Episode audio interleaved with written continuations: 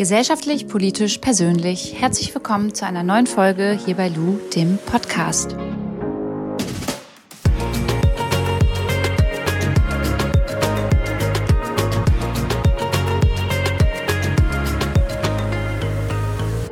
Heute ist Donnerstag, der 26. März 2020 und wenn ich schreiben würde, würde ich jetzt anfangen mit Liebestagebuch. Mir ging es gestern echt beschissen.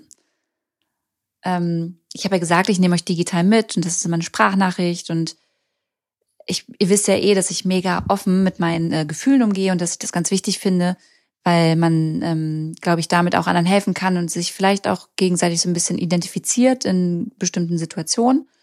Und ich habe, mir ging es gestern richtig beschissen und gestern, vorgestern Abend ähm, auch. Das liegt daran, dass ich, ich weiß nicht, ob man es Zufall nennen kann, auf jeden Fall habe ich rausbekommen, würde ich auch gar nicht sagen, weil sowas bekommt man nicht raus. Habe ich mitbekommen oder erfahren, ähm, dass mein Ex-Freund eine neue Freundin hat. Und das hat mich völlig aus dem Konzept gebracht. ich war völlig fertig. Ich habe voll angefangen zu weinen. Ähm, nicht, weil ich ihm das nicht gönne, auf gar keinen Fall. Das ist äh, für mich, was soll ich sagen? Man, ich, ich freue mich trotzdem für Menschen, die ich halt ganz doll lieb habe, wenn es denen halt gut geht. Aber ähm, ich habe halt noch mal mehr gemerkt, okay, ich bin über die Sache tatsächlich echt noch nicht hinweg. Und dann war ich heute Morgen laufen und habe so überlegt, okay, was ist denn das erste Lu, was dir jetzt so durch den Kopf geht, wenn du daran denkst oder wenn du dir vorstellst, wie dein Ex-Freund halt gerade so mit seiner neuen Freundin irgendwo lang geht. Und dann war das so das erste Gefühl, was ich hatte, ja, ich kann das nicht.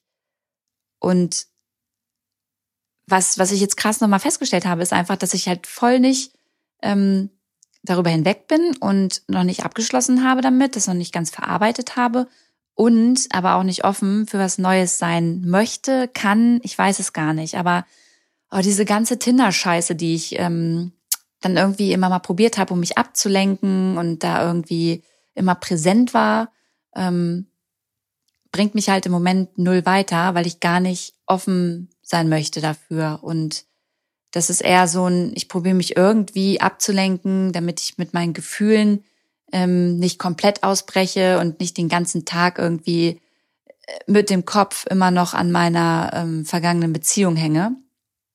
Und als ich darüber nachgedacht habe, dachte ich so, okay, Lu, jetzt ist halt der richtige Zeitpunkt und vor allem muss man dazu sagen, ich habe vorgestern ähm, Abend von ähm, einer Bekannten aus Berlin eine Sprachnachricht bekommen, die gefragt hat, Mensch, Lu, wie geht's dir eigentlich gerade so? Also was sind so deine Ups und Downs und wie gehst du um mit ähm, der Isolation und alleine zu Hause zu sein? Und das war bevor ich das erfahren habe mit meinem ähm, mit meinem Ex-Freund. Und da habe ich ihr gesagt, ey, ich kann nicht gut alleine sein. Ich kann es einfach nicht. Und das ist eine krasse Challenge.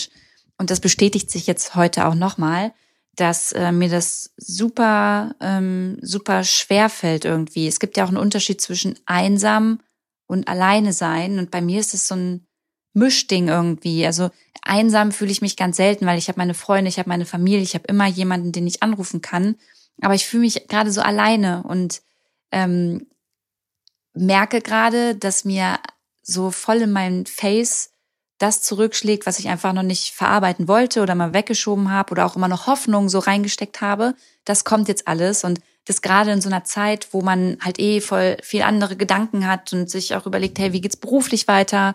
Ähm, wann sieht man seine Freunde wieder? Wann kann man die wieder umarmen und so? Das ist alles so, dass irgendwie ähm, gestern und vorgestern Nacht voll alles alles zusammengekommen, also komplett. Und äh, ja, jetzt muss ich mal einen richtigen Weg finden, wie ich damit umgehe und äh, abschließe. Ich glaube, die meisten von euch, die zuhören, die sowas schon mal hatten, wissen, dass es nicht von heute auf morgen geht. Und tatsächlich dafür, dass ich in Anführungszeichen nur ein halbes Jahr mit, ähm, mit diesem Mann zusammen war, war das irgendwie für mich so intensiv und so gefühl, gefühlvoll, sagt man das so, gefühlvoll, äh, gefühlsvoll, keine Ahnung, dass äh, ich ja da super schwierig, schlecht mit abschließen kann.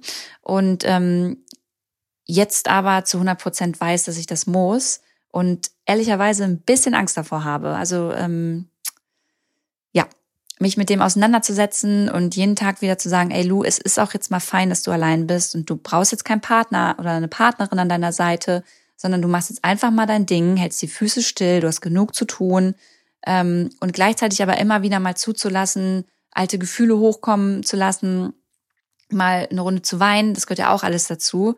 Und äh, ja, vor, vor, vor, vor dieser Zeit jetzt habe ich super doll Respekt und ähm, habe da auch noch keinen Königsweg gefunden. Ich glaube, den gibt es auch nicht. Man geht da halt super individuell mit um. Und ich muss jetzt mal sehen, wie ich das mache. Und das wollte ich einfach mit euch teilen. Deswegen habe ich auch heute echt gar nicht mehr zu erzählen. Ähm, ich habe auch, seht's mir bitte nach, heute irgendwie keine guten Nachrichten rausgesucht für euch. Die ähm, könnt ihr euch jetzt vielleicht nochmal raussuchen. Und ich freue mich, wenn ihr die nächsten Tage weiterhin meinen Livestream anschaltet und den an, anschaut und ähm, in die alten Podcast-Folgen mal reinhört. Und wir hören uns morgen in alter Frische wieder. Ich äh, wünsche euch alles Gute, bleibt gesund, eure Lu.